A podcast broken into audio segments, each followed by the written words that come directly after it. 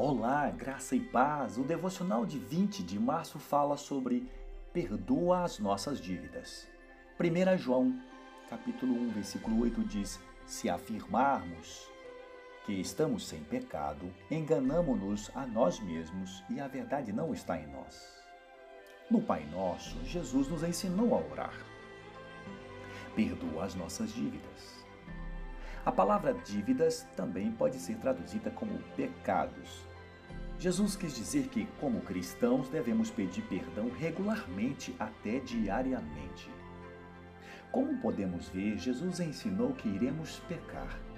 E uma das coisas que podem impedir nossas orações de chegar a Deus são os pecados inconfessados.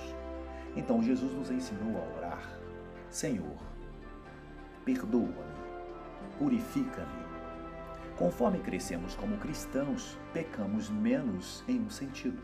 Não fazemos as coisas que costumávamos fazer. Graças a Deus por isso. Mas ao mesmo tempo, ficamos mais conscientes de nossa natureza pecaminosa. Aprendemos mais sobre nós mesmos quando aprendemos mais sobre Deus.